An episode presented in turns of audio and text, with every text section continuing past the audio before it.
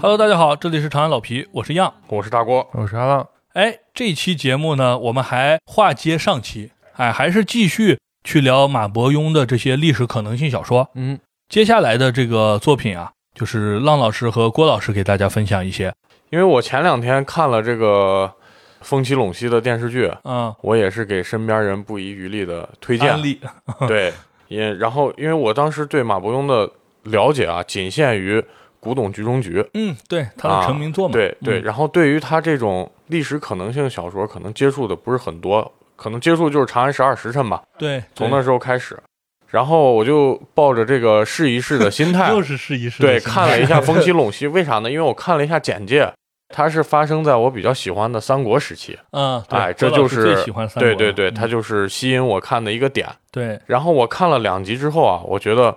非常有新意，嗯，可以说是让我小小的触动了一下。哦，哎，因为它是在这个呃历史的大背景里融入了一些很现代的东西，有哦谍战，谍战，有职场，对，有职场，哎，对有这，对对个呃战争，还有这个人心的揣度。嗯，啊、还有这个人性的光辉，反正融合了挺多现代的东西的。嗯因为嗯你在古书上可能就是一两句冰冷冷的记载，对对，哎，然后他就是通过这这一两句记载，就像咱们刚说的张小静那个一样，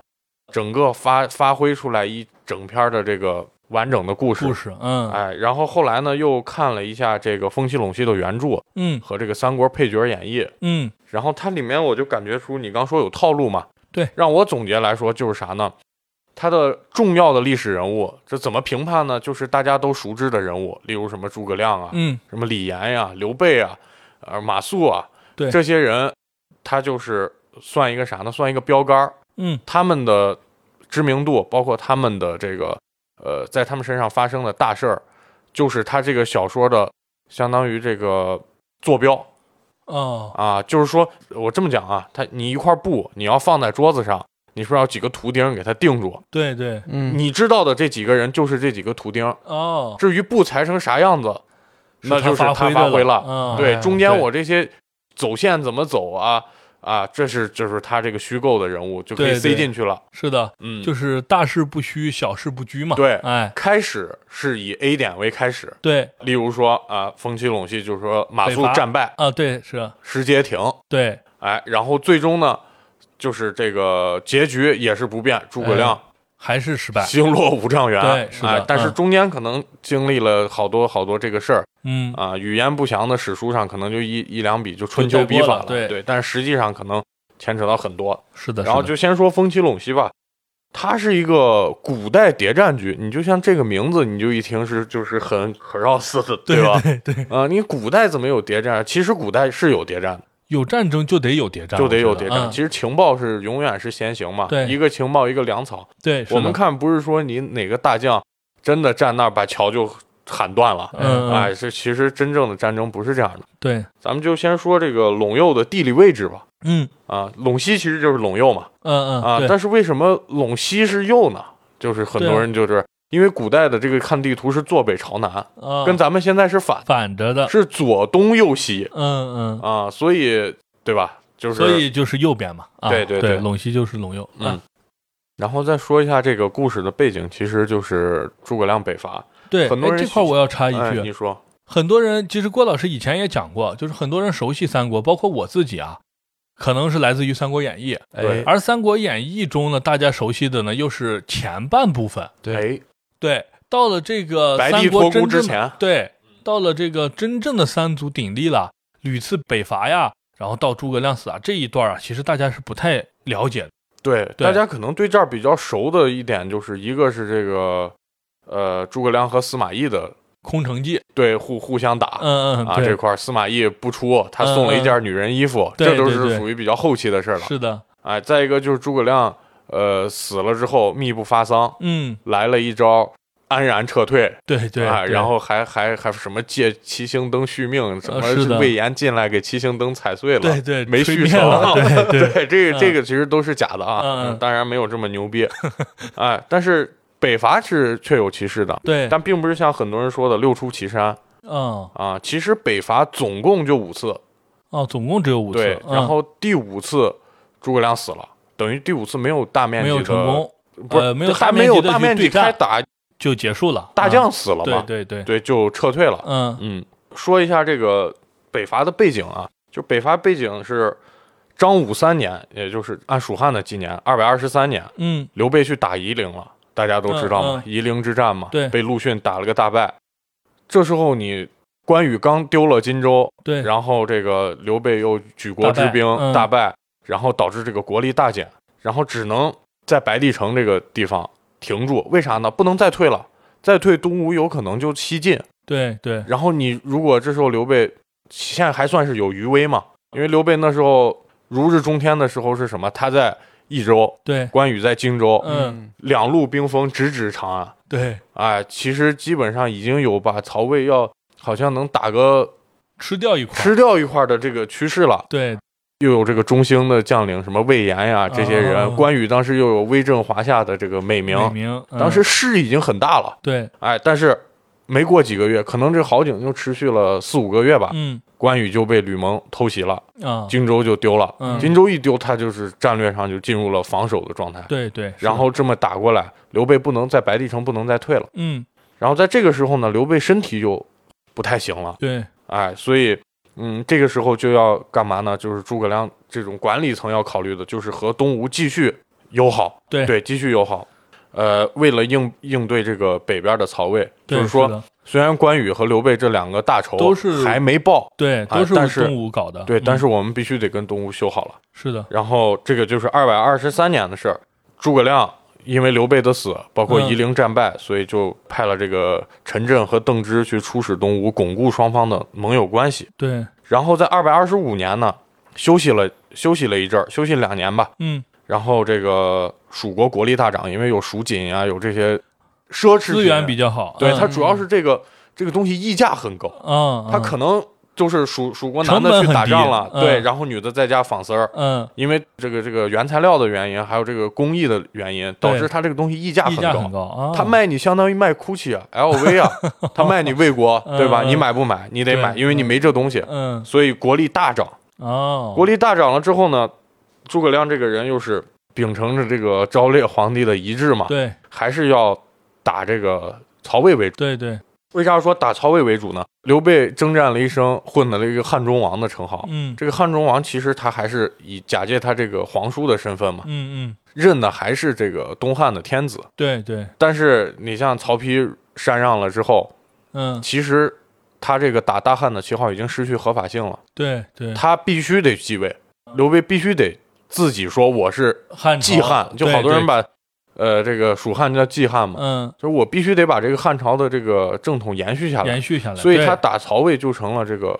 首当其冲的，就不是不能说首当其冲，就是第一要务。对对嗯优先级最高。对东吴这是小的摩擦就，而且当时东吴毕竟是他向双方都称臣嗯嗯，啊，并不是像像想的咱们想的，他也他是是称王，他只是个割据势力。然后这个东吴人很贼，嗯光赚钱，两边 赚，对啊，两所以边弄说得很富嗯嗯嗯啊。然后到了这个二百二十五年，他就亲率大军出征南中，就嗯南是中打是哪？就是再往打孟获少数民族，哦，就是四川再往南。对对，哎，打这儿是一方面呢，是为了平定后方，嗯再一方面就是可能为了练兵了啊，啊，因为呃，毕竟你这个复述久了，你就很难再有那种斗志了，对对而且青年的将领缺乏经验，是的，是需的，要去刷一刷自己的经验值。对，升升级，哎，然后就去平定了南方，获取了很多战略物资。到二百二十七年，就等于又过了两年，然后诸葛亮写了《出师表》，这时候就和赵云和这个魏延就开始正经的为进攻曹魏做准备了，就是咱们传统意义上的北伐了。到二百二十八年，就过了一年，有一个时间节点，嗯，曹丕死了啊！曹丕死了，诸葛亮就一看，哦，那你这不是群龙无首吗？对，然后就向魏国出兵。这时候关中的守将在诸葛亮眼中就是小菜鸟，嗯感觉不是太行。就是说，咱们从这个包中道往北嗯进攻关中。然后说到这儿啊，就说一下从蜀中到关中有几条路，就是我们北伐可以走哪条路啊？最东边那条路是直指咱们现在子午大道啊，就是如果你从汉中走，嗯走这条路，从子午路就上去 了，上钟楼了啊、哦就是这么一条道，这是最东边的道，叫子午道，嗯，但是它还是绕了一段，是相当于是 L 型对，嗯对反 L，型，等于先往东走，再往北再往走北，但是走是很嗯很正。嗯哎，然后魏延就曾这个出谋说子午谷出奇兵嘛，但是诸葛亮就觉得风险有点大，嗯，就没采不够纳这齐个。嘛对，嗯再往西叫倘洛道，嗯倘洛道绕过去就大概是绕到宝鸡扶风那边了、嗯嗯，啊，就往西一点往了。西走了，嗯然后再往西叫包斜道，就绕到了眉县，嗯宝鸡眉县，然后再往西就是陈仓道，就到宝鸡陈仓，嗯，然后再往西才是岐山道。其实哦岐山就到了天水了。对啊，然后最东边的是到子午嘛，最西边的是到天水，天水就在这个横跨这个经度的这个有四条道有五条道，嗯啊，有五条嗯道，对可对，以走分别是子午、倘洛、包斜、陈仓和岐山。嗯嗯，对。二百二十八年，就是诸葛亮让赵云领一支疑兵去包斜道，占据击鼓，就是我们刚说的，就是第三条道。嗯哎，去占领一个击鼓。然后诸葛亮自己带兵呢，去打了陇右的南安、天水和安定，这三郡没怎么打，嗯就因为来投势降了太猛了。嗯嗯嗯就是天水的守将大家很熟，姜维嗯嗯啊，剩下两个就是梁旭和尹赏，嗯，就啊这个这几个郡就是投靠蜀汉了。嗯直哎接就投降了，然后陇右一共五个郡，嗯陇西、南安、天水、广魏和安定嗯有三个郡投了。其他两个郡不投，但是这已经让曹魏的朝廷非常的恐慌了。对虚了，嗯这怎么突然？他以为要打，呃，关中对来呢？回拉锯啊，他以为打关中呢。事嗯实上，诸葛亮的这个战略思想是：我打我打了陇西，嗯陇西是高地势，对对而且往长安的路，我只要据守住，嗯你长安的兵进不来。但是我想啥时候发，我就啥时候发。对我是一个以小打大嗯啊。然后岐山那个地方又又有岐山，又有这个陇山，嗯对，所以一手说是一个反小攻口。嗯对，所以他先拿那边，而且那边的防范其实是比较松的。松的，对对他对直接拿关中，那家伙他拿不下呀。对长安也是西都呢嘛，对嗯然后，正当诸葛亮这个一路高歌凯旋的时候，在陇右攻城拔寨，洛阳的曹睿坐不住了，嗯亲率大军已经来长安了。嗯其实长安洛阳不远，对曹呃这个而且都是平原嘛。对对对这个人家人家这个曹睿说来就来，但是你诸葛亮来一趟多费劲啊，嗯是吧？对然后完了就是派这个大将军曹真去眉县嗯防卫赵云，张合和这个凉州刺史嗯啊，就是反攻陇西。哦他当时天子已经往西边走了，看来确实是危害到了这个魏国的根本。嗯然后呢，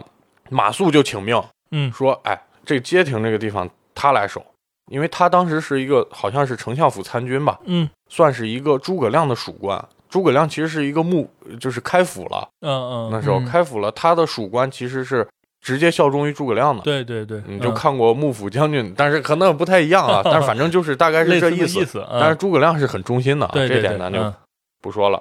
呃，诸葛亮就怕这个马谡啊是一个这个纸上谈兵的人，对因为啥呢？他很欣赏，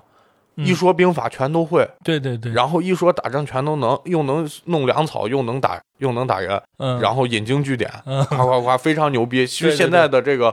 九八五博士的感觉 ，啊对啊啊。但是呢，刘备说了一句话，刘备就说这个人啊，可能言过其实，嗯没这么牛逼啊，只是你看着我啊能账面说上很漂亮，嗯但是可能是一个水货。对对但是诸葛亮就是力排众议，说我还是得试一试你。对为啥呢？因为诸葛亮这个诸葛亮算是这个，呃，这就得讲一下这什么啊，简单的说两句哈，嗯就算是这个士族在三国中的这很重要的地位。对就是你一个军阀，你到了一片地，话语权最重的有可能不是这个军阀，嗯有可能是士族的老大。对望族的那对，些帮助人，例如说曹操在颍川，对士族陈家、什么荀家，对荀这家都是很嗯牛逼的、对啊！你得听人家的，对你不听换一个军阀，我照样支持。本对地财阀是很牛的。嗯然后在这个蜀汉其实也一样的，马其实马家是一个这个大姓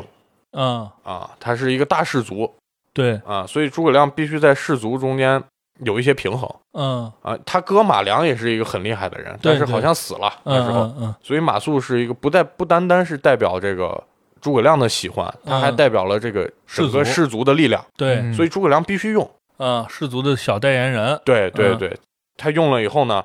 那大家都知道这个结果，就是嗯马谡没守住街亭，然后诸葛亮第一次的北伐就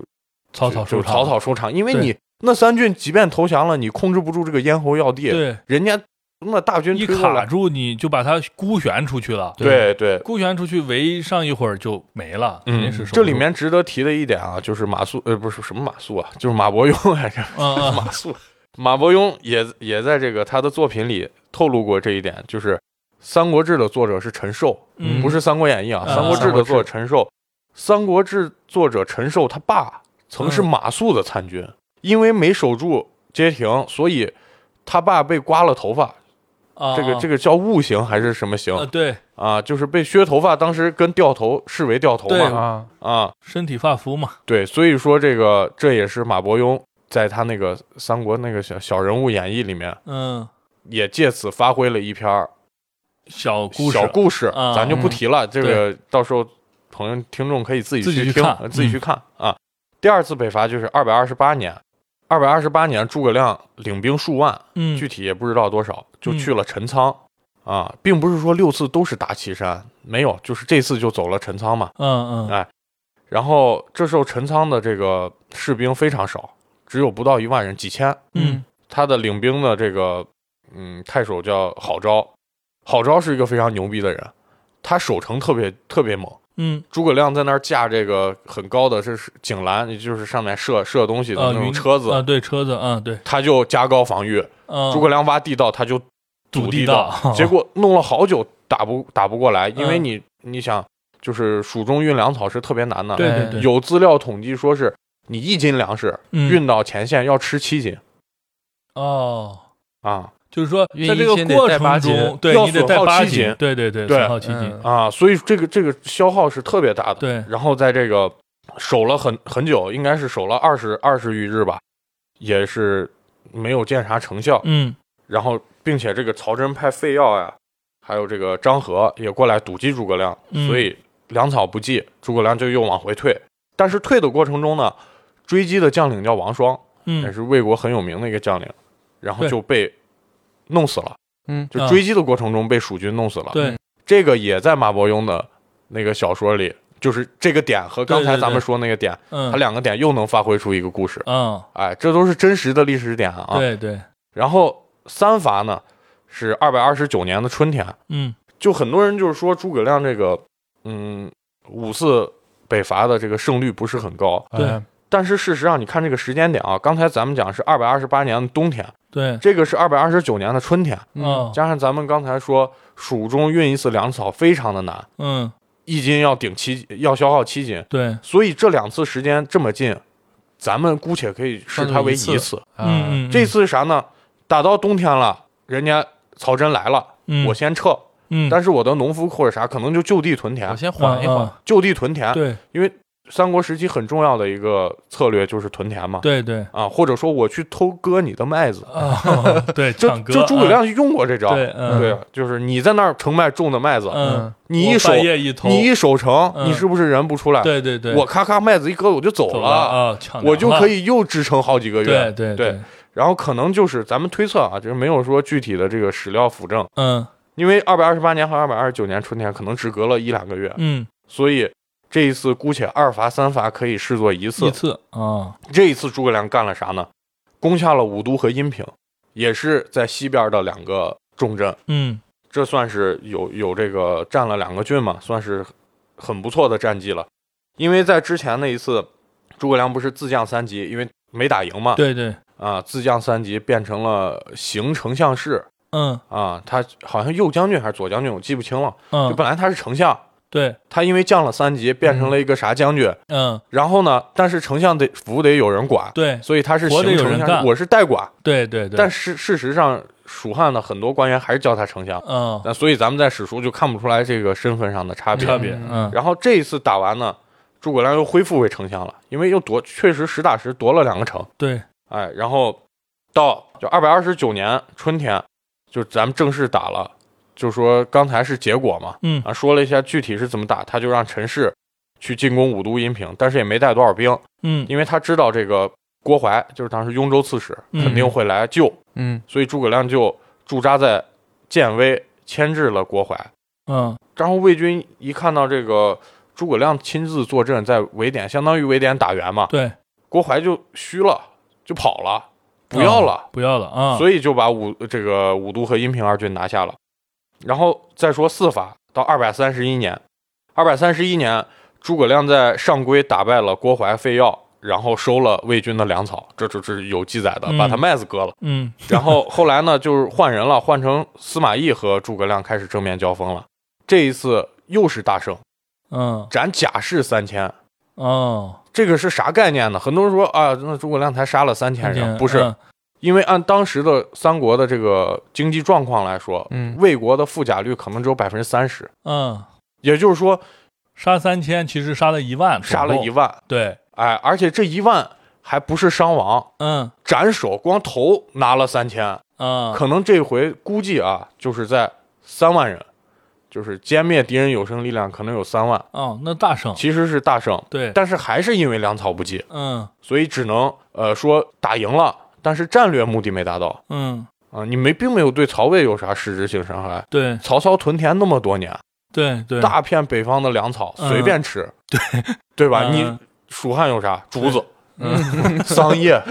是吧？你你没那那个是那馋些的东西，而且你就算有，你送就很难。对，就人家送都的是损大耗关中太，大平原，对在背靠河南、河北，对随便 输送。对，对再吧有白沟，对对对，随便输送。所以，然后第五次北伐就是建兴十二年，二百三十四年，在五丈原，呃，这个僵持了百余日，嗯然后诸葛亮期间也多次派人挑战，可能那个演义里面说是穿女人衣服，也就也就在这会儿。嗯，然后这个司马懿就是始终坚守不出，不打不打不打不打，对，耗死你！耗子，结果耗死了，嗯， 真耗死了。对，然后杨仪和姜维按照诸葛亮临终的部署，不发丧，然后司马懿还是不出来，嗯，然后后这时候蜀军就从容撤退。嗯，就是其实这北伐还是挺。看起来还是让人就是长使英雄泪满襟的感对对对觉，出师未捷身先对死啊啊！嗯，挺然难后的这个风起陇西的故事就是在这么一整个这个大背景大背景里下，哎对，来的。然后我就脱离开这些这些史料啊，还有嗯这个、这个书本儿，嗯讲一讲这个我对风起陇西看完电视剧、看完小说之后的感受嗯，啊、第一个感受我刚说了，就是一个这个为之一振，为之一是振，吧嗯嗯哎，就是说怎么这个呃情报工作，包括这个就咱们看的谍战，嗯最多嗯出现在民国、国对共对两对党对时对期这种谍战啊，因嗯为确实出了几个牛逼的人，对，把这一套作战体系带起来了。嗯，是的，而且你像咱们这个呃什么，不管是军统、中统啊。嗯嗯啊，包括当时日本也有情报机构，对啊、共产党也有情报机构，这几路把这个情报正规化了，嗯，情报站正规化了，对，又有一套体系，怎么发展下线，怎么联系上线，嗯，谁和谁之间不能横向联对，系什，么层级关系那对些的，对，咱们嗯看，电视剧其实就很了解。你真的把这个带到古代不好带，对因为它是个现代总总体总体来说是一个现代战法，对，现代发展的对这么一个东西，然后有无线电，有这嗯种传输，你古代对你怎么传呀对？你对情报送过去，他妈人都死都了凉了，对，所以这个马伯庸在这里面就发挥了这个自己的想象，嗯哎，把这个首先是从情报的渠道、嗯传送的渠道，然后呃，这个上下线的发展嗯，都有一个比较系统的论述。对，咱们就从这个风起陇西的一开始来讲吧。嗯一开始他讲的故事就是王双追击蜀汉撤退的军队的时候，对，嗯嗯被蜀汉很牛逼的这个弩嗯嗯，对嗯袁荣和蜀都是他两个弩的型号，对嗯，一个是啥弩呢？一个是那种袁荣是巨大无比，哦，两三个人拉，就像，炮一样，对对对，然后两三个人一拉，往后面一一崩，放歘歘那个就箭是。特别粗，对，说嗯，能干嘛呢？能连人带马直接钉到山上吧，哦一个人如果射中你， 嗯嗯，那就他妈是导弹， 相当于你就这么理解。嗯哎，另外一种蜀都是干啥呢？特别容易拆卸，嗯嗯，夸夸夸一拆，我装到兜里，哦，我就能走。然后一共零件只有十几件，我就跟咱现在好多这个军事节目装枪一样，嗯啪嗯，啪啪啪化两，整为零，两秒就装起来装，起来，对着你然后就就，是一个诸葛连弩， 哦，一套箭，它里面它可能有连发嘛，嗯，啊，因为大家都知道诸葛连弩这个梗，对，所以就 是说，对，他就这个梗，对玩嗯三国杀的对都知道啊，嗯所以他就把这个放到这个小说里，就是说蜀国不能叫蜀国吧，就汉，就是嗯嗯他们蜀蜀国不可能把自己叫蜀国，这对是一对种蔑称，嗯就是大汉内部啊，很注重军械的这个研发究，对他是一个技术控，包括对对诸葛亮本人也是一个发明家，技术宅。对，他表面上是遵循这个儒家啊，这仁慈治国，嗯嗯嗯哎，跟先主刘备是一个套路。对嗯但事实上，诸葛亮是一个法家的人，哦，并且他很注重这个军备的发展嗯啊。他就觉得，如果你武器是领先一个世纪、一个时代了，嗯，那肯定战斗力，我可能我以本少来就可是以以胜少多胜多了。对，鉴于这个特点呢，魏国吃了个瘪，嗯大将被射死了啊，啊。他说：“我这啥武器这么牛啊？”嗯说不行，那我就要去把他这个图纸给你偷搞过到来，手，嗯，我魏国也要建。对，这时候魏国就请了一个魏国的技术大拿，嗯魏国的埃隆马斯 克，哎，就建了一个一龙马，建了一个这个呃非常牛逼的机械工坊。嗯嗯这个机械工坊还很神秘，就是是保密的，和其他的做那些烂烂枪烂刀不在的一都起不一样，啊，哎，是很牛逼。可能这个冶金技术啊，包括这个技术人员都很就是都是拔大尖儿牛的，嗯对，嗯都是大牛。为首的这个人叫马军，嗯马军呢调到这个新新开发的这个军械坊，嗯，还是一个秘密事件，嗯哎，然后就这个成功就是在呃在曹魏卧底的这个蜀国的间谍嗯获悉了这个事儿，嗯获悉了这个事儿就将这个事儿报告了，他就觉得他自己一分析说，哎，弄了一个人，嗯弄了一个技术大牛嗯到这儿来监督这个军械坊去生产，我嗯觉得他肯定是有大动作。对，那那之前的那些怎么不用呢？嗯哎，他就怀疑了，就给蜀汉写了一封信，嗯，写了一个情报吧。嗯完了这边我都是大致讲啊，中间嗯细节我就对对对，就是省略了。省略了，然后在呃蜀汉这边呢，它有一个专门的反间谍部门叫嗯静安司，嗯，它是隶属于司文曹，啊司文曹是情报部门，这都是虚构的啊。对虚构的，这虚都是构马虚伯庸构自己虚虚构。司文曹，我从他这个字面意思，司文嘛，司就是主管，嗯，文就是听嘛，听闻，嗯，就是说我是就是耳目嘛，对，就是主管情报的这 个很直直观， 哎，是主管情报这个这个个部很门 直，给嗯静安司，也就是说我反间谍嗯嗯，啊，你如果要偷我的图纸，是不是肯定要安插间谍，对或者是策反我的人？对对，哎，所以我静安司就是锄奸的锄奸队啊，大家就这么想， 哎，锄奸队，嗯静安司这个也是蜀汉的一个重要的呃情报部门的一个分支，他就是负责说不让这个图纸被从泄露蜀汉泄露，嗯但是中间经历过一大堆的乱七八糟的事儿，嗯没有阻止到哦，啊，就是他已经知道要这个这个间谍呃要偷这个图纸是怎么偷出来的，嗯已经去堵截了，嗯但是人家魏国的间谍也不是吃素的，嗯几经辗转是用押送粮草的车嗯跑到了蜀魏边境。嗯押送粮草车，它一个小小的这个情报部门是没权利阻拦的，嗯因为他不知道是哪辆押送粮草的车，哦啊嗯但是耽误了大军的粮草进度，谁能担当对得起？担当不起，嗯，那诸葛丞相说把你杀就把你杀 了，因为你你这个粮草太重要了，对，啊嗯人前线打仗呢，你后方后把方吃梁紧，结了，嗯，，对，所以这个追查就没有进行下去。嗯后来因为这个事儿的失误呢，导致这个主角荀许，嗯就是我们说静安司的从事，啊静安司的二把手主持工作，嗯啊，然后他就因为这个失误呢，被调到了吴国。嗯在调吴国之前，诸葛亮亲自找他谈了一次话，说：“哎，这个事儿我知道，嗯不是你无能嗯啊，是敌人太狡猾，哎，而且这中间牵扯牵扯了一系列事情，我是清楚的，嗯，你就不要问了。对，现在让你去干啥，你就去干啥，你先嗯暂暂避风头，因为在这儿很多人要清算你。对对首先，你作为一个保卫部门，你没有把秘密保存在保护我们境内，对，流出去了，嗯你这让人家魏国一下也造出这大连弩，对，这咱可吃不消呀！嗯哎，然后别人就要弹劾你，弹劾你就是，其实，在那个时代嘛，没有像现在这么纪检监察部门嗯这么、这么人性化了。啊那弹劾你就是给你关水牢，啊让你跳芭 蕾，你不招也就是死，对嗯对，所以就派去吴国让他再干两年暂，避风头了，对相当于，他嗯去吴国也是搞情报工。所以说，我觉得马伯庸说到这儿啊，就觉得马伯庸这个人涉猎非常广。嗯他把这个现代的这个国与国之间的这个外交政策嗯推到古代了。哦，就是说，现在好，大家都知道，就是一个国在另一个国驻扎大使，嗯大使里头有武官，嗯有的武官就是刺探情报的。嗯但是他就把我们的这个主角荀许就安排成了一个这样的角色，哦，他去了吴国，到嗯敦睦馆，因为吴国当时是向两方称臣的，对，所以蜀蜀汉放在他那儿的外交那就大使关馆嗯嗯，大使馆不能叫大使馆，嗯，叫敦睦馆，就是我是来安抚吴国的，是这种姿态。哦，哦哦对，嗯，然后呃，他就去了，去了之后就搜集了吴国的一些情报，这其嗯中最重要的一条情报就是孙权也马上要称帝，哦，因为你看当时，呃，我记得是先曹丕在。在刘备好像嗯最后孙权，反正对三个是各隔了一年，嗯嗯，嗯，哎，是隔了几年，我我反正反正是吴国是最后一个，对对，哎是这样一个顺序，对，是嗯这样一个顺序。完了去了之后，他就获悉了这个情报。获悉这个情报，按理说没啥，这个东西大家都知道。如果孙权想称帝，是谁也拦不住，对因为有着天险。对，你说你而且这个你不服有啥就不用服嗯有啥用呢？对，就是因为他呃，这个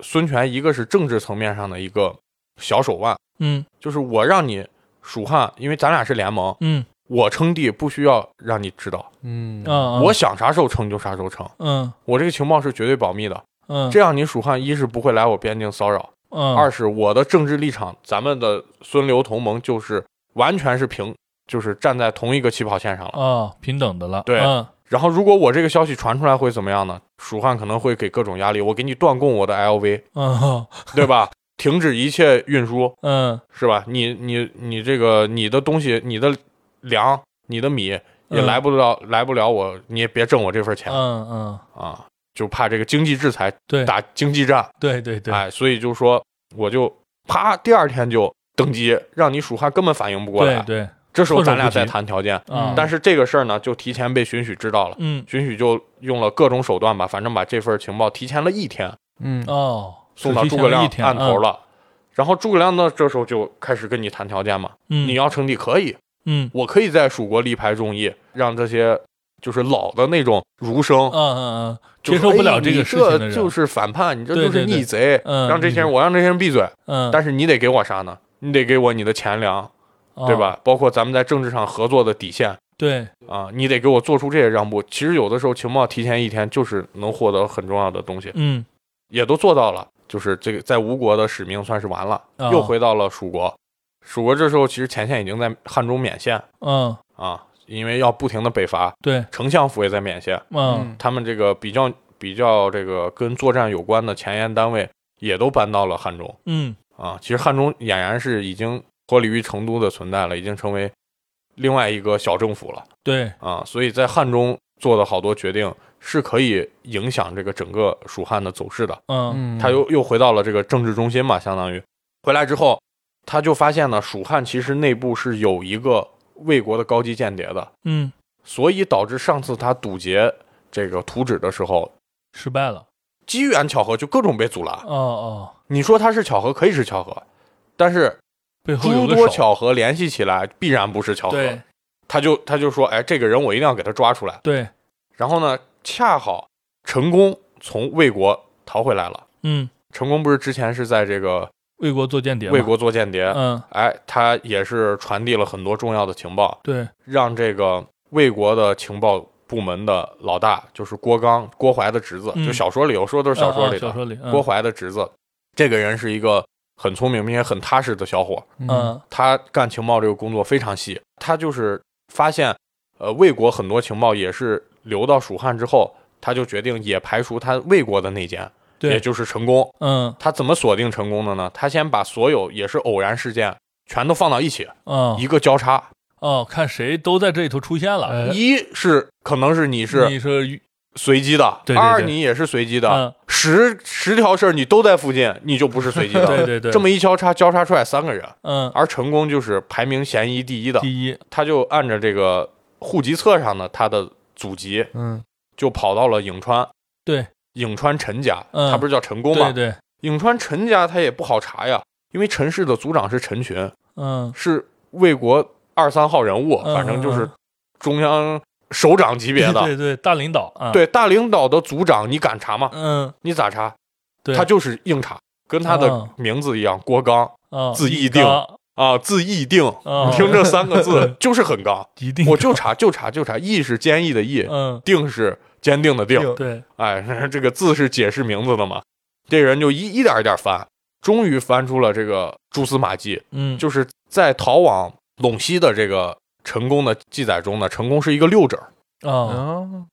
他中间肯定是被人换了，嗯嗯因为啥呢？因为在这个他陈宫的身世是从小在陇西长大，但是他祖籍是那儿的，嗯，几岁几岁走的，这不是对都能查到吗？嗯嗯他一查那个人是个六指儿，嗯，中间经历一次山贼，他爸死了，嗯他活下来跑到陇西了。哦，这国啊王说：“那这肯定不对，因为我在陇西见过这个人，嗯，这人手上没有被切割过的痕迹，啊对，是一个正常的五指。”嗯就回去了。对，就说这个事儿一定要清算了，就从颍川往回往陇西返。嗯在返的过程中呢，陈宫不知道啊，嗯，陈宫还在家里说说，哎呀，最近好像一直被这个中央政治排挤，嗯就一直远离，不停的远离，不停的远离。嗯，说是不是有人好像在背后有一股大手把我从这个容易中接央对容易接触接触到情报中心的这个中枢往外调？对，但是也是巧合，我都没法确定。嗯，我现在擅自跑了，那不就坐实了吗坐？实了，对，我现在不跑，我还能为诸葛亮北伐提供一些有价值的情报。嗯哎，所以就在这个关键时期，他自己也心里也在纠结。跑来一个人，说是我是另外一条线上的情报工作者，嗯我是魏国的，啊叫叫什么勇，徐勇还是刘勇，记不清了，嗯就过来给陈宫说：“你赶紧跑，你赶紧跑，郭刚已经查到你了，啊，你现在再不走，咱就都都得死这儿。嗯对，我也得跑，为啥呢？因为我是曹真的人。”嗯司马懿现在上位，曹真马上挂了，坚持不住了。大家都知道司马懿和嗯曹真之间的争斗嘛。对，如果说司马懿拿着我的把柄，我也是必死。嗯所以我现在来找你，你是因为我获悉了郭刚已经知道你身份了，所以咱嗯俩一起往蜀汉跑，对，路中回国咱俩有个照应。嗯然后这一走就走得非常仓促，嗯确实到了蜀汉了。到了蜀汉之后呢，这个荀许就开始对这两个人分别进行审问，因为怕一个怕是被策反了，嗯一个怕是压根儿就是假投降。对，对吧？把他俩就分开，就问问问，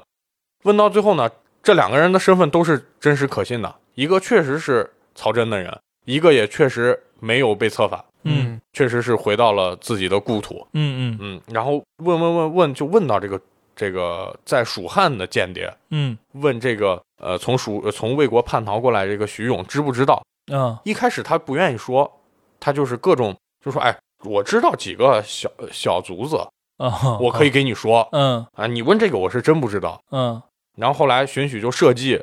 找出了他供词之间的矛盾，就说你看你你明明知道这个人，对，这个人代号叫烛龙，嗯说你明明知道烛龙，你为啥不跟我说？嗯，他说我我跟你说为啥？因为我不知道你们几个里谁是烛龙。猪龙啊，我跟你说，你一下我把操，我给我灭就口干了死了。 嗯烛龙是一个级别相当高的一个官员，嗯对，有可能就在你们这反间部门里头对。我对咋说？嗯最后也是得到了这个嗯荀许的信任，告诉了烛龙的一些基本信息。嗯啊，但是还是无法锁定，嗯一直无法锁定。然后就他说，哎，那我为了保护你，我把你送去成都，远离一线，送到刘刘禅身边去，嗯让那边的官员把你看守住。嗯，这样的话，即便是魏国有人知道他刺杀你不好杀呀，对，对吧？对然后这个人就放心大胆的把烛龙的一些细枝末节嗯就交代出来了。交代过程中呢，发现就是还有其他几件事就略过了啊。嗯最后发现这个烛龙是用来干嘛的呢？是策反蜀汉高级官员的。就嗯烛龙本身的作用，并不是说简单的传递情报这么简单，嗯嗯，他要策反一个蜀汉级别非常高的官员，这嗯个官员就是李岩李岩啊，啊。因为之前蜀汉出过一个间谍，就是孟达嘛，嗯孟达几次降，呃，又又降降到魏，又想从魏降蜀，反正就是一个很善变之人。嗯嗯对，然后李岩跟孟达是 好友哦，啊，还有这层关系， 有这层关系嗯啊，因为他们之前都是效忠一个主公，都是老益州，对嗯，然后呢，要策反李岩。李岩这个人，别人给他评价就是出使东吴的陈震给李岩的评价是腹中有鳞甲，就是说这个人好像心术不是太正。嗯嗯，但事实上李岩是两大就是诸葛亮呃不是刘备白帝城托托孤孤的两的两大大重重臣，嗯给他封了中都护。对，中都护的意思就是说我我这中央军都给你都护嘛嗯嗯啊，然后把他放在了这个蜀汉靠东的位置，嗯所以李岩一直就叫嚣我要打东吴，啊，对我不打蜀汉，我要打东吴。嗯他要打为啥呢？两大仇对，两大石头啊，嗯这没办法，必须报，不报我就不是不是人。不是汉朝天呃对，臣民了，然后诸葛亮就说：“你打东吴没有合法性，嗯你打曹魏才有合法性，嗯因为你打的是复兴汉室，对曹魏篡汉，他是你的首要敌人。对，东吴这些小事儿，不管他哪怕把刘备杀了呢，嗯也是私底下的事儿，嗯，因为他表面还是臣服于没有法理，没有对对对， 法理优先级肯定是打曹魏，对，也有啊人心，对也有民心。一旦打到打东吴，不就是一个很简单的事儿吗？嗯嗯，是的，啊，他是这样子。但是李岩就是为了自己的利益也好，嗯为了这个说是为了跟刘备的感情也好，对嗯哎，他就一直要求打那边儿。啊然后诸葛亮就不管他嘛，你就在江州待着，我就在我的这个呃蜀蜀地就嗯发展我的经济，对北我的伐。嗯然后就几次征调他来汉中说，你来给咱管粮草吧。嗯一方面是我对你很信任，你管粮草，你这人能力也有，对吧？再一个，咱俩都是托孤重臣，应该戮力同行，对，是吧？是的，呃，不要搞这些分歧。对，李岩我不，啊我不去。你是这，你把李岩说，你把这个八郡重新和这个江州弄出来一块地，嗯我要当这边的刺史，嗯，啊我要开府，嗯，我也要开府，嗯以后就有两个幕府，一个是你诸葛亮的幕府在汉中，一个是我的李岩幕府在巴州。嗯我咱们就是画，也不是画江而治了，就是一左一右，嗯嗯两边都那啥。诸葛亮说不行，嗯，现在战争连年，我们不能在行政费用上再增加再增这么一加个了层级。嗯这到底是咋说？你肯定只有一个幕府，那如臂指使啊。对两个幕府这互相掣肘啊，对，对吧？对所以就没同意。嗯李岩这个人也很有意思，他就给诸葛亮写了一个表，赞美诸葛亮说：“哎呀，你这人太牛了！嗯我靠，你这是又能文又能武啊啊，这牛逼！你应该加九次，啊有人叫九锡，嗯我习惯叫九次啊。哦嗯就说你应该就像曹操那样，哎，加个九次，你下一步再进个王，就嘲讽他，其对实是，对对嗯但是写的很华丽，嗯说哎，你还是你牛逼。诸葛亮一看，你大傻逼吧，你说这啥意思？嗯就把他驳斥了，哦哎，然后李岩就一直心心生不满，一直心生不满，说咱俩都是重臣，应该各占一半的权利，对但是现在俨然是不管是军还是政，都你是诸你葛把亮都抓是你一手把持，对我肯定不爽。对对吧？就反正散播一些政治案，说哎，诸葛亮要拥兵自重了，嗯要把刘刘禅架空了。嗯，啊然后以前这个呃传言说什么这个刘备死前说了，嗯你能能就服服，则服，不行你就取之啊取之，啊对对对，对就开始散布这些政治谣言。啊，对，但是诸葛亮这个人其实非常只有一一心就是复兴汉室嘛，是对他根本就不太屑于跟他这个弄。权斗，对，嗯但是事实上呢，你不除掉这个人，也是个心腹大患。对对就就诸葛亮的这个用心是正的，嗯但是确实是有一些朝政的意味在里头了，嗯因为他也批判过好几次杨仪，嗯就是诸葛亮的丞相府的长史，就是相当于他的政秘府书的幕僚的老大。对对杨仪就是喜欢搞这些，一呃会儿斗魏延了，呃一会儿对斗这了，对就斗喜这欢搞这些人事斗争。嗯嗯中堂说你不要整这些，嗯你整这些就是你内心不光明。对不磊落，嗯你做人嘛就要光明磊落，你说咋？但是实在是我看这本书啊，看完就诸葛亮实在很无奈，因为你大后方放着这么一个狗东西，嗯你你你在山上打仗，他在粮草给你作假。后来确实李岩来了汉中帮忙了，嗯让他管粮草，嗯，李岩心里还是不满，为啥让他来了？是因为给他儿子许以高官，说你你过来，你过来帮忙，我给你儿子高官厚禄，你这可以放心了吧？嗯而且你儿子还在你的老封地江州，对对你过来，他就过来了，过来说，我靠，我这跟个小吏一样，我跟诸葛亮打杂 呢，他嗯又不满了。嗯所以基于这几层这个现实情况，包括李岩这个人的内心，曹魏就对他进行了这个策反。对策反李岩确确实最后也动心了，就是在这个粮草问题上造了个大假，嗯然后就跑了，哦和这个朱龙跑了。哦看到这儿，大家就觉得啊，那最后只要是荀彧把李岩堵截住，对吧？你你你猜测这结局是啥呢？堵截住了吗？对过来，诸葛亮一顿挥斥方遒， 一顿正义凛然，对李岩一感动一哭，结束。啊这电视剧是这么演的，嗯事实上还不是嗯啊，事实上跑了没跑，嗯确实是没跑，但是荀彧是几经艰难，在烛龙的指引下，把这两个把烛龙和李岩扣住了。怎么理解怎么理解？嗯烛龙是个双面间谍，啊嗯，啊，刚我说了，就是有些有些事儿，诸葛亮是不得已而为之，嗯烛龙就是这个不得已。哦他早就知道曹魏有意渗透到蜀汉的高层里来，他不如就给曹魏一个傀儡，嗯我就给你一个。嗯，散布一些假消息，嗯，或者说一些可有可无的东西。一些真的但是不哎无关重要的消息，对，对，然后这个里头就获得了曹魏高层的信任嘛。对雍州刺史郭淮，包括他的大将军，就都很信任这个人。嗯嗯就说我们在蜀汉已经有一个很高级别的间谍了，这个间嗯谍获取的情报呢，让蜀国变得完全无秘密可言。嗯，所以我们每次军事行动都是在你之之上，嗯这样弄的这个什么啊，曹魏就非常确信自己的这个情报渠道很畅通。对诸葛亮也正是用这一点，将计就计，哦哎，图纸你要给你嗯三年前的版本，哦 老款给你，哦，这个东德的形影演 进是吧？啊，对对，老款给你。完了之后呢，那个曹魏那个刚说那个大师一嗯看，顶级技师一看说不对啊，嗯这个东西还没我发明的牛逼 呢，对就嗯我就能改进它，再提升十倍的威力。对对对，当时这个在是是前面的一句话，啊啊但是大家都没有注意这句注意话。啊，后来这个你回头烛再龙去看，就是等荀彧把烛龙提审，就是在当时已经抓住了，嗯抓住抓住，来来来，我看看你到底是谁。嗯一卸，啊，哎，是谁呢？是他以前在静安寺的一个好友，啊这个好友也是一个呃分析情报能力特别出众，嗯并且呢，这个历史上确有其人的一个人，叫胡忠，狐狸的狐，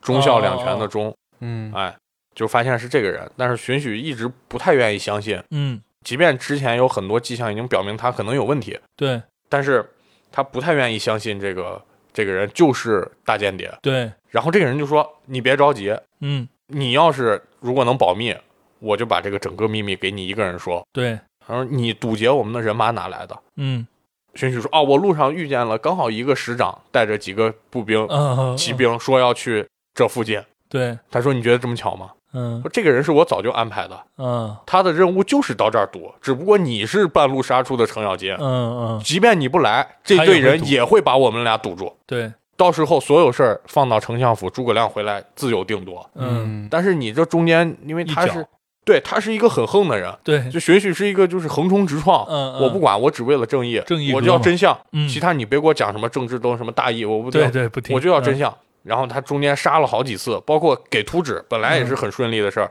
他中间也是搞了好几次，哦最后他就说了，你看给图纸那个事儿，你说对咱们大汉造成了啥威胁？没有，嗯没有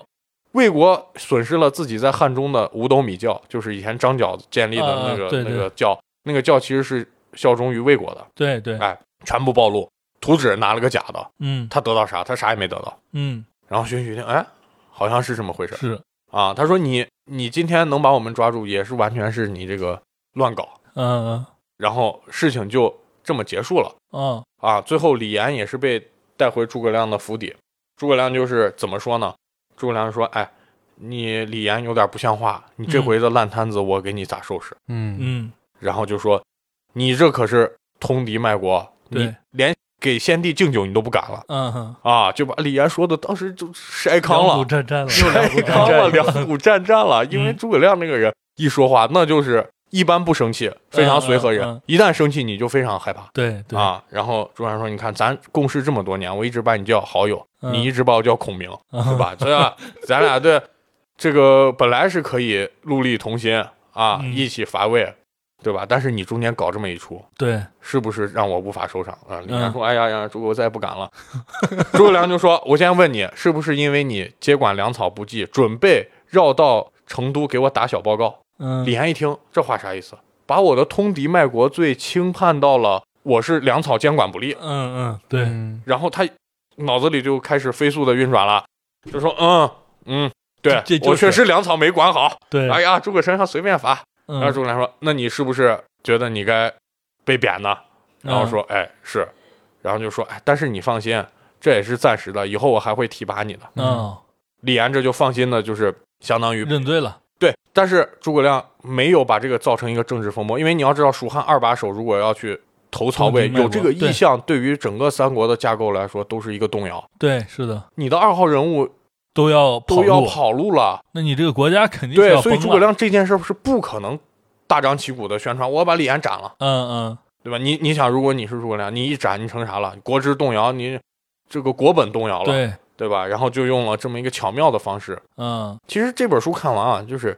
谍战这方面，其实倒没有让我就是太惊喜，嗯主要是它这个站位很高，嗯他站在一个就不管说是氏族之间的斗争，这个东周派和荆州派的斗争，嗯然后还是这个诸葛亮个人的这个思想层级，嗯，他刻画的都非常细致，就好像马伯庸就是亲身就是一个蜀汉的这个三情报国时候的人，三三国时候亲人啊历，嗯嗯，对，因为他所有的解释你觉得非常合理，嗯，对，那个李岩嘛，不是被贬了嘛？嗯，被贬了以后，后来他一直等着起复，对，然后等到诸葛亮死，他才他觉得没仰希望，天长啸，对，嗯，这不是笑啊，是那个叫叫哎，就说这这下我真的再没希望了。其实这个在历史上，你你如果看历史书，你看完之后就觉得这是很奇怪的事儿。嗯，你明明跟诸葛亮不对付，对对，你明明是押运粮草，粮草不利被贬，对你明明是自己在背后搞小动作，人家要打北边，你要打东边，嗯你在那乱搞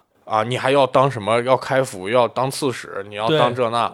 你怎么还能这个等着奢望诸葛诸亮葛亮提拔你？对这是咱看历史对中可是能的会有这个疑问疑。问，嗯但是这个小说从开头的街亭战败到最后李岩的郁郁而终，嗯，嗯它整个这个中间给你绕回来了。对，呃，这是第一个，嗯第一个咱们讲风起陇西这个故事也很长，嗯但是我建议大家去看一下这个小说。如果实在没时间看小说，看电视剧。但是电视电视剧剧啊大改，完全是两个故事，只 只是借用了里面的人名嗯嗯啊。这个里面冯英是没有啥没有啥出彩的地方的，对但是在对电视剧里，冯英是聂远饰演嗯，啊，算是一个作用很重要的，男男二吧，对啊，对都可以算是了啊。嗯，然后再然后加这里边上成功和那个相当于是合一了，和烛龙所谓的对也不对就是是二合一了，对嗯就是白帝烛龙二合一嘛，对，白帝烛龙嗯二合一了，其实，在小说里，成功是黑帝，嗯并且他真实名字叫杜弼，啊是蜀国的一个官员，嗯就嗯冒充了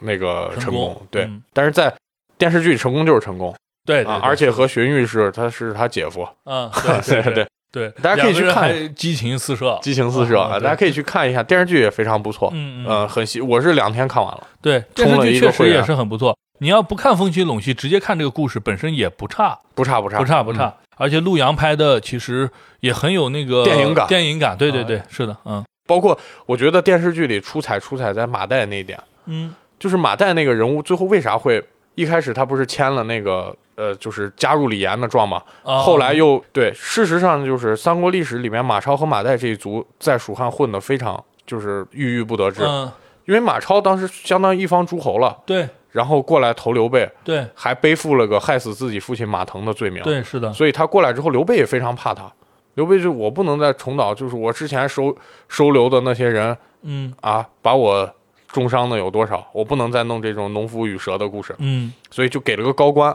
给了个骠骑将军给马超，比张飞还要高。嗯对，但是一直不让他搞实职。嗯马超，我要打仗，不去，不不行，待着啊。然后他两兄弟一直是被怀疑，甚至还有就是这都是史实啊，甚至还有人举报就是马超马岱造反，马氏一族造反。 嗯马超一下就把那个人，其实马超当时就把那个进谗言的那个人送去了刘备那儿，嗯说你看就这人造我反。然后刘备说：“哎呀，这我还能不信任你吗？”但是马超回来又一想，为啥这些人造谣不找别人，找我老马啊嗯家？嗯，就是因为我我就是那有缝的 蛋。对，对但事实上我没有疑心，嗯然后最后就给就给诸葛亮说你一定要保全我的族人，但是事实上最后族人只剩马岱一个了，嗯嗯，然后马岱包括最后斩魏延嘛，对吧？咱们看《三国演义》，谁敢杀我谁敢杀我啊，嘚儿我敢杀你啊！就是那个马 岱，哎，就那个马岱其实最后能博得这个诸葛亮的喜欢，确实是跟他小心谨慎的行事作风有关，嗯，啊，他是一个就这种心理状态，他描写的很好对对对，啊。马岱特别害怕别人说你是你要反嗯啊，这个故事就说完了，还是非常推荐大家去看一下。嗯，再说这个三国这个叫什么配角演绎，配角演绎？嗯，配我就角演绎，对对，配角演绎。我觉得我讲一两个，它里面都是小故事。对，是的，嗯，我就我就说两个，我就是觉得写的比较牛逼的吧。嗯第一个还是从马谡起到费祎死，这是我先讲两个点。嗯费祎就是后期就是诸葛亮四大丞相嘛，费嗯祎、蒋琬，呃，诸葛亮还有个谁我记不清了，反正就四个特别牛逼的人。嗯就是把蜀汉的这个政治生态搞得很好的四个人，费祎就是其中一个。但是费祎和姜维不一样，费祎是个鸽派，啊，我们要休养温生和派息，嗯我们要发展经济。嗯姜维就是我就干，对，诸葛亮咋打我咋打，对，哎，就是这样的，所以他俩之间是不和的，嗯，可能就是也不算不和吧，就政治上被限制。对姜维觉得哦，我一身劲儿没地方发，嗯，然后费祎说你你这种人太鲁莽对，啊，你你这个不能这通么浩打，国力，对，嗯，这就是事情的起点。这俩人有啥联系呢？嗯马伯庸就把他串起来了，嗯就是说马谡啊，当时驻扎在街亭，街亭是一个什么地形呢？从东向西很细，嗯到街亭了以后，突然张成一个大口子，嗯，街亭城就在这大口子中中间。也就是说啥呢？你如果按兵法常说的，在这个大空地上扎寨，嗯，你是无险可守的。对，人家一进来鱼贯而入就把你包了，对因为就把你兵力围了是你的多少倍，你嗯只是说守这个据点的一一支对部队而已。然后呢，刚好在他的街亭的旁边是有一个悬崖峭壁，嗯就是好像麦麦积崖吧，嗯应该就是麦积山，我我搞不太清楚这个古代地名和现在地名有没有重复，啊，可能就是麦积山。嗯他就是马谡就说，我们不如这样，我们上到山上去驻扎扎营，这就跟小说和《三国志》写的一样嘛。对，一样，我不嗯如上到山上扎营，我可以俯瞰对，你这个小口子进来多少人，我直接射从你，上往下，对嗯？吧？但是呢，问题来了，底下的这个他的辅将王平啊，嗯包括这几个人就开始建议说，你这不行，对人家要围你这个山，断你的水源，你直接困死了，对，你能坚持几天，对吧？马谡说不急，这个地方有三处明水，一处暗水，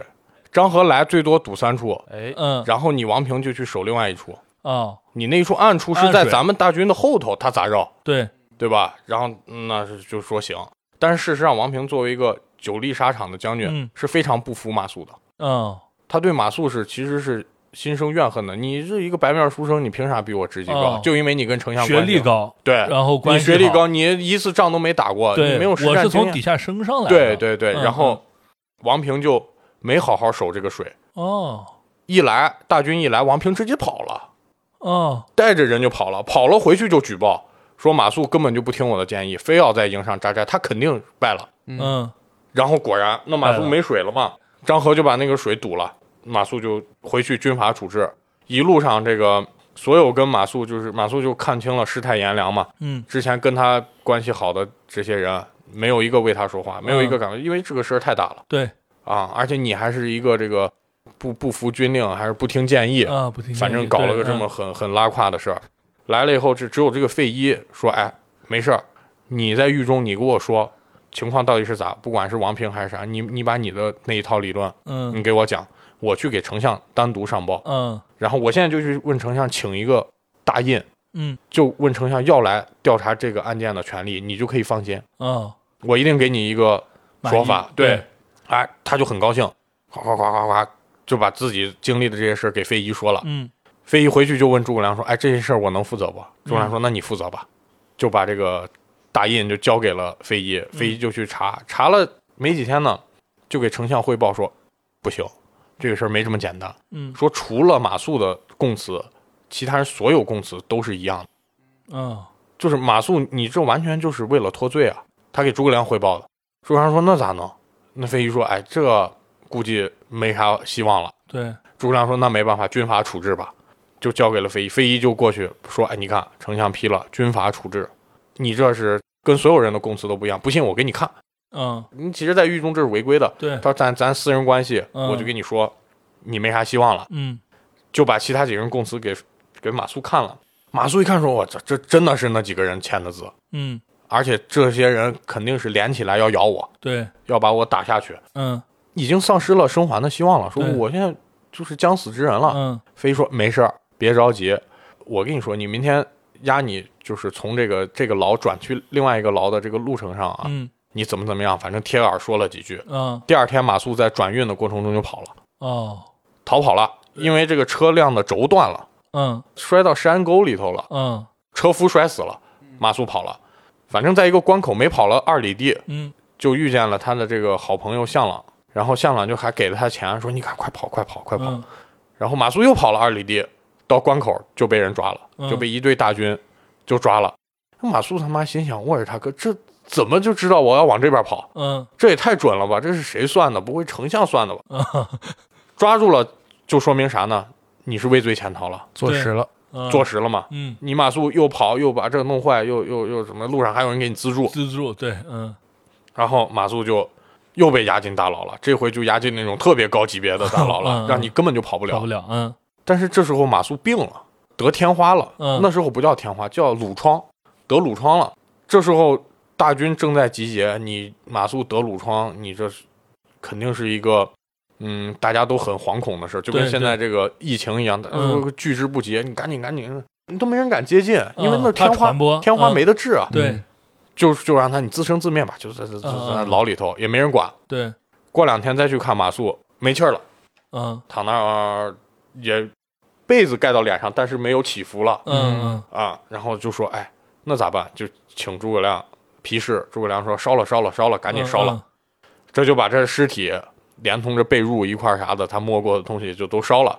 但事实上，马谡没死。嗯马谡看那个监管的人啊利用他怕天花这一点嗯憋住气，嗯，硬挺哦被子烧的时候硬着，然后等大大家都觉得烧差不多的时候，嗯从木柴堆里翻下来、嗯，跑了。嗯